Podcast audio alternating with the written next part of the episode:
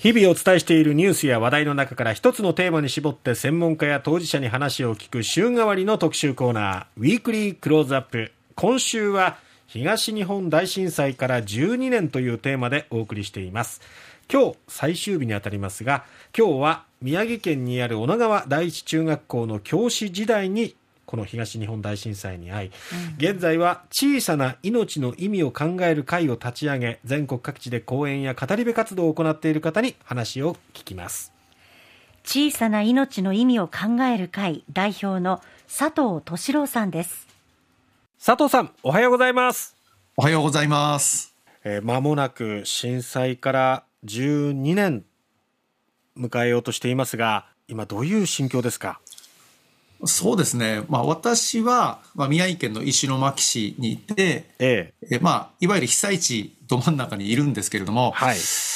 あの日からずっと3.11震災っていうのが、まあ、風化することなく、身近なものとしてずっと来てるので、なんか昨日も今日も明日も明後日も多分あんまり変わらないで、むしろ3.11と共に過ごしてきた日々のような気がします。ただ、ただこうやってインタビューを受けたり、えええー、3月11日だね、何年目だねっていう話をしたときに、あ、そういえば景色も変わってきているし、うん、考えも少しずつこう変わってきてるし、うん、えー、まあ年も取りましたしね。はい。うん、えー、そんな感じでいますね。やっぱり、いわゆる心のケアってよく言われますけども、はい、一口に言って、うん、ね、頑張れ、元気になれだけではないですよね。そうですね。うん。やっぱり、まだまだあの日に、あの日に対して目を向けられない人たちも多いですし、ええ、被災者、被災地って一括りにされても、うん、一人一人随分違う状況でもあるし、ええ、それをもっと一人一人が違う、一人一人なんだっていうことと、うん、うん、でもそんなに違わないよっていうことをもっと共有し合える場作りみたいなのは、これから必要になってってくるんじゃないかなと思うんですよね。うん我々も遠く離れた場所にはいますけれども、うん、現地にいらっしゃる方々が今どんな思いで過ごしているのかっていうのを知る必要があると思うんですよね。例えば私は伝承活動って語り部って言われていますけども、我々の側の想像力も大事だと思うんですよね。ええ、遠くから来た人、あるいは世代的にも子供たちは3.11はもう知らない世代になってきていて、はい、そういう方々のことをうまく想像しながら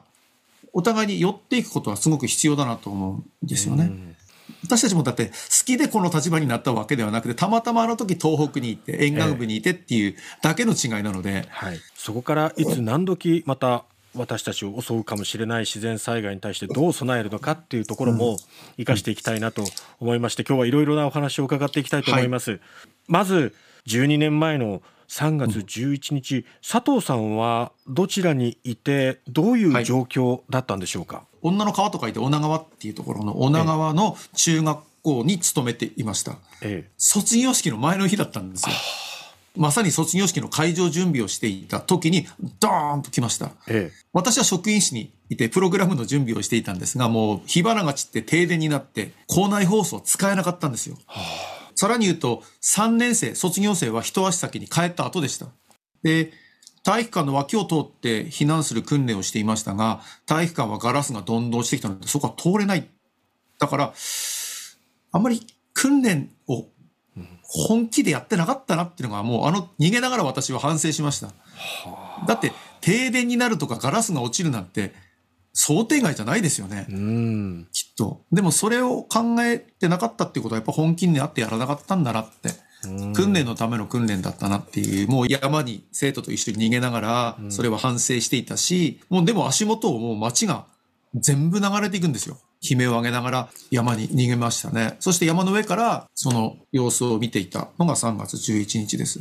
高台にある中学校ですがさらに上へっていうのはやはり皆さんの中に津波への教訓というのはあったってことですか？あ当然女川は海の町なので至る所に避難階段とか避難場所の表示はあったので2日前もあったんですよ、えー、だから津波っていうのはあ頭にあってうちの学校も避難場所になっていて町民がどんどん逃げてきました。だから校庭に集まるっていうのが津波対策だったんですよ、えー、でもあの街の様子を見るとこれはまずいなということで、えー、さらに校舎の裏の山の方に逃げました。でも、私はどっちかっていうと、ええ、ここで大丈夫ですよねって言った方です。でも念のために上だよねっていう、まあ協議をそこでちょっと話し合いをして、さらに上に行きました。でも町の避難場所とか避難階段は、はるかに超えましたね。あの時の津波は。そして当時石巻市の大川小学校に娘さんが通っていたということなんですが、はい、その津波によって犠牲になってしまったんですよね。はい。まあ、大川小学校は、えー、たくさんの子供と先生が犠牲になりました。えええー、まあ、全校108名のうち74人が犠牲になりました。まあ、校庭に残っていたのは80数名なので、ほとんど校庭にいた子は亡くなりました。はあ、まあ、74といっても70人死亡、4人行方不明で、えええー、今でも探している親御さんがいます。はい、毎日のように掘ってるんですよ、土を。子供を探して。12年経っても。それは現実です。で、先生方も11人校庭にて10人犠牲になりました。そのうちの1人が6年生のうちの娘でした。地震が起きて、え間もなく校庭に、式台の前にね、集合したんですよ。ええ、そこで津波警報を聞くわけですよ。はい、で、津波警報を受けて、校庭のすぐそばにしょっちゅう登っていた山があるので、ええ、そこに登ればそんなに難しくない避難なんですよ。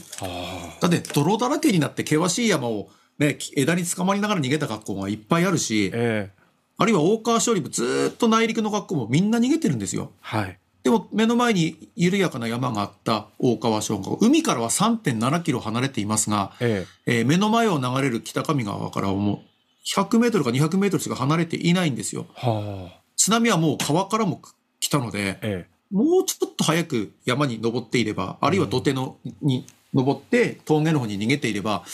うん、全然難しくない避難ではあるんですけども、ずっと校庭に留まってしまったんですよね。で、津波が来るまでは51分間あったんですが、校庭から逃げ出したのはたった1分なんですよ。津波が来る1分前に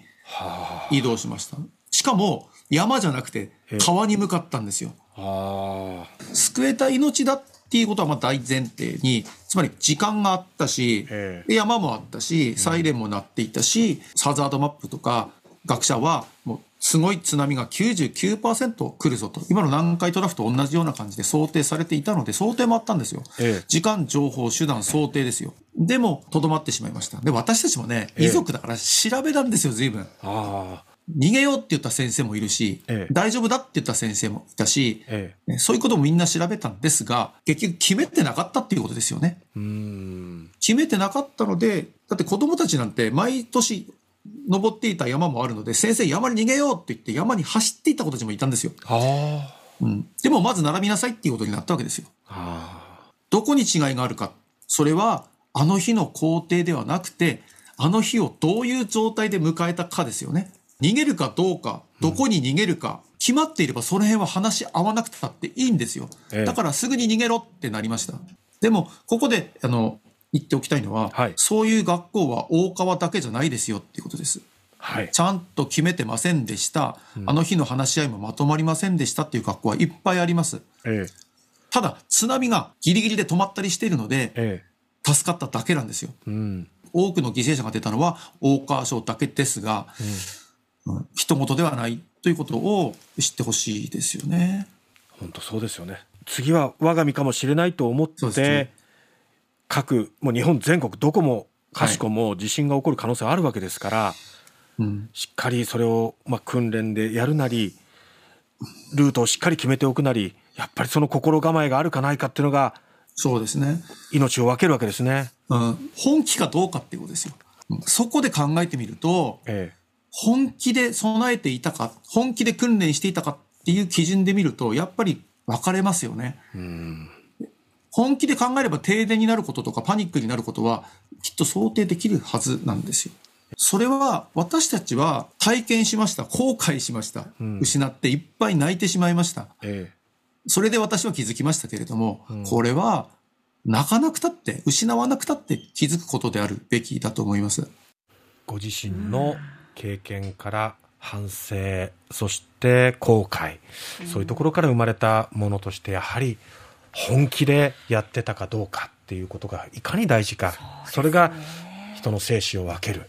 大切な命を守ることにつながるっていうことなんですよね。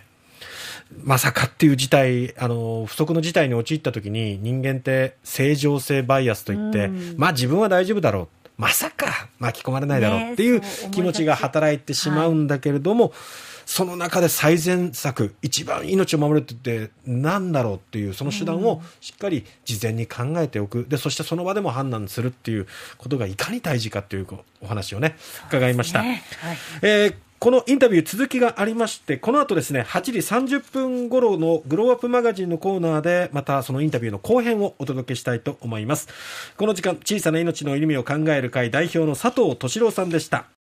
グローアップマガジン。このコーナーは、グローアップのパーソナリティが今気になっていること、疑問に思っていることなど話していくコーナーです。今日は私、田畑の担当なんですが、はい、やはり今週は3.11東日本大震災のことを考えたいということもありまして、ええ。今週のウィークリークローズアップ東日本大震災から12年というテーマでお送りしてきました。で今日放送しました、えー、宮城県で語り部活動なども行っている小さな命の意味を考える会の代表佐藤敏郎さんのインタビュー。そのまだ続きがありますので、はい、インタビュー後編としてこの時間はその内容をお送りしたいと思います。どうぞ。佐藤さんは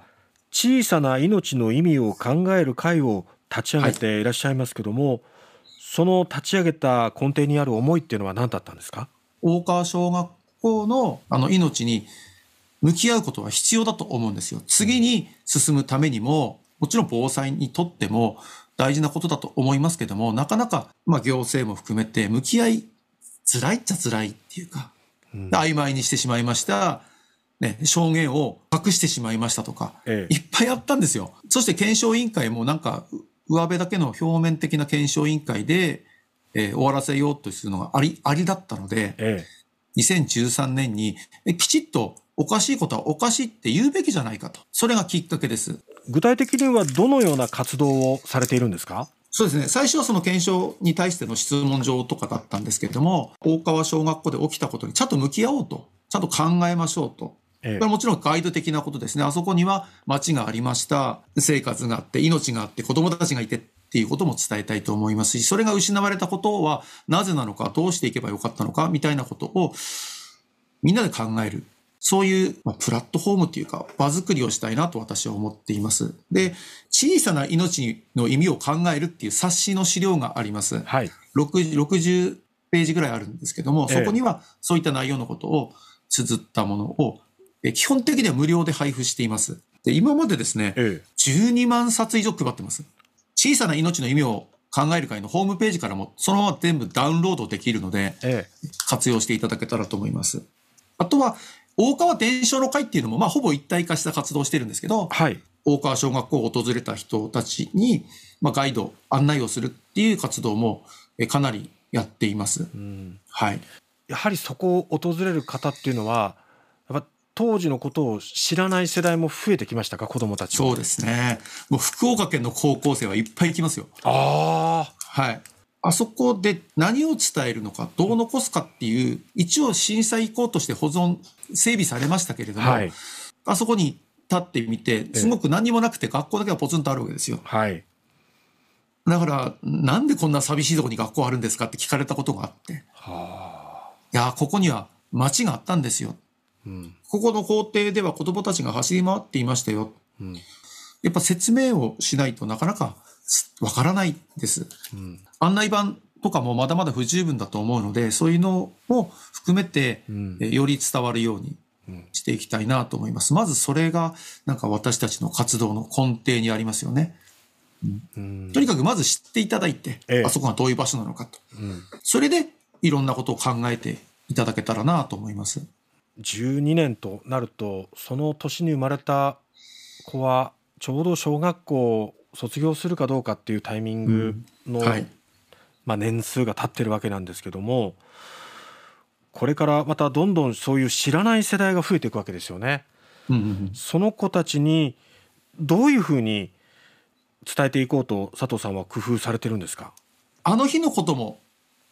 伝えたいし、うん、あの日からいろんなことがありました。例えばなぜここが保存されることになったんだろうか。なぜ私たちは伝えるようになったんだろうみたいなのも含めて、あの日からのことも伝えたいし、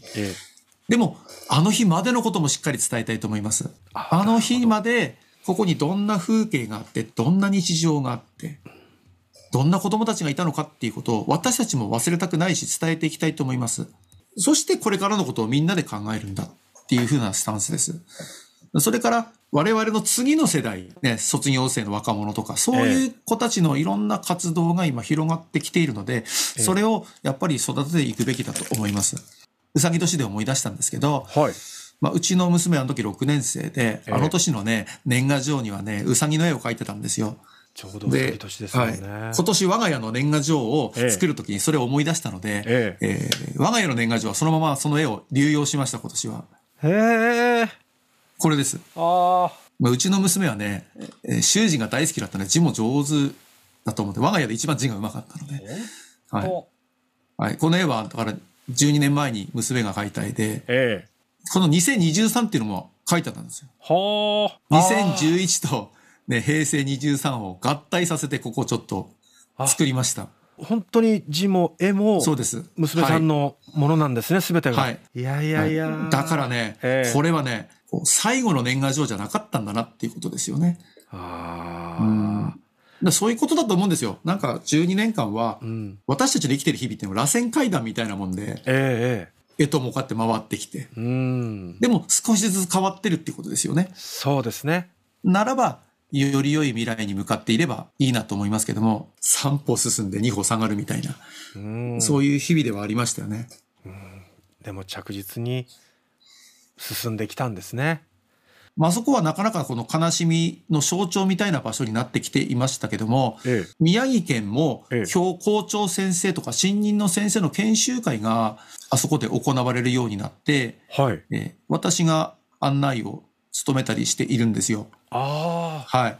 写真を見せていただいてますが、はいはい、佐藤さんをこうぐるっと囲むようにたくさんの方々、そそして本当、若い方々が。そうです。新任の先生もここで私の話を聞きに来るようになりました。ここまで10年、11年かかってるっていうことですよね。だからいろんな方々が、もちろん私だけがもがいたドアを叩き続けたわけではなくて、ええ、いろんな方々が、まあ、大切なことだよね、なんとかしましょうっていうことで向き合い始めてきたのが最近は感じられるようになりました。佐藤さんのその熱意っていうか、その気持ちの温度っていうものが厚くて高かった壁っていうものをなんか少しずつこう溶かしていったのかなっていうそうですね。ノックし続けたんですよね、きっと。扉開けるために。うん。うん、そう。やっぱり伝わる伝わらないは、やっぱり、こう被災者だからとかと、なんとかではなくて、うん、熱ですよ。熱っていうのは伝わるし、溶かすんだな、っていうふうに思います。ええ、うん。なんか、あの、多分ね、向いた方が前なんですよね。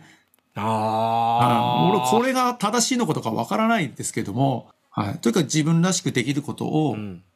少しでもやっていくことが、私は多分こういうことが私にとっても前なんだと思いますけど、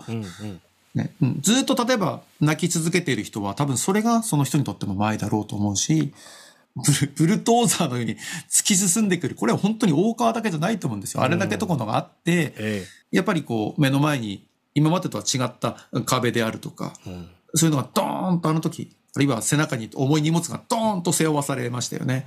うん、それをどんな風にして向き合って対峙、ね、していくかっていうのはもうそれぞれで、それはその人に合った方法だし、その人にとっての前なんだろうなって思いますよね。うん、本当に今日どうもありがとうございました。あありがとうございました。小さな命の意味を考える会代表の佐藤敏郎さんのね、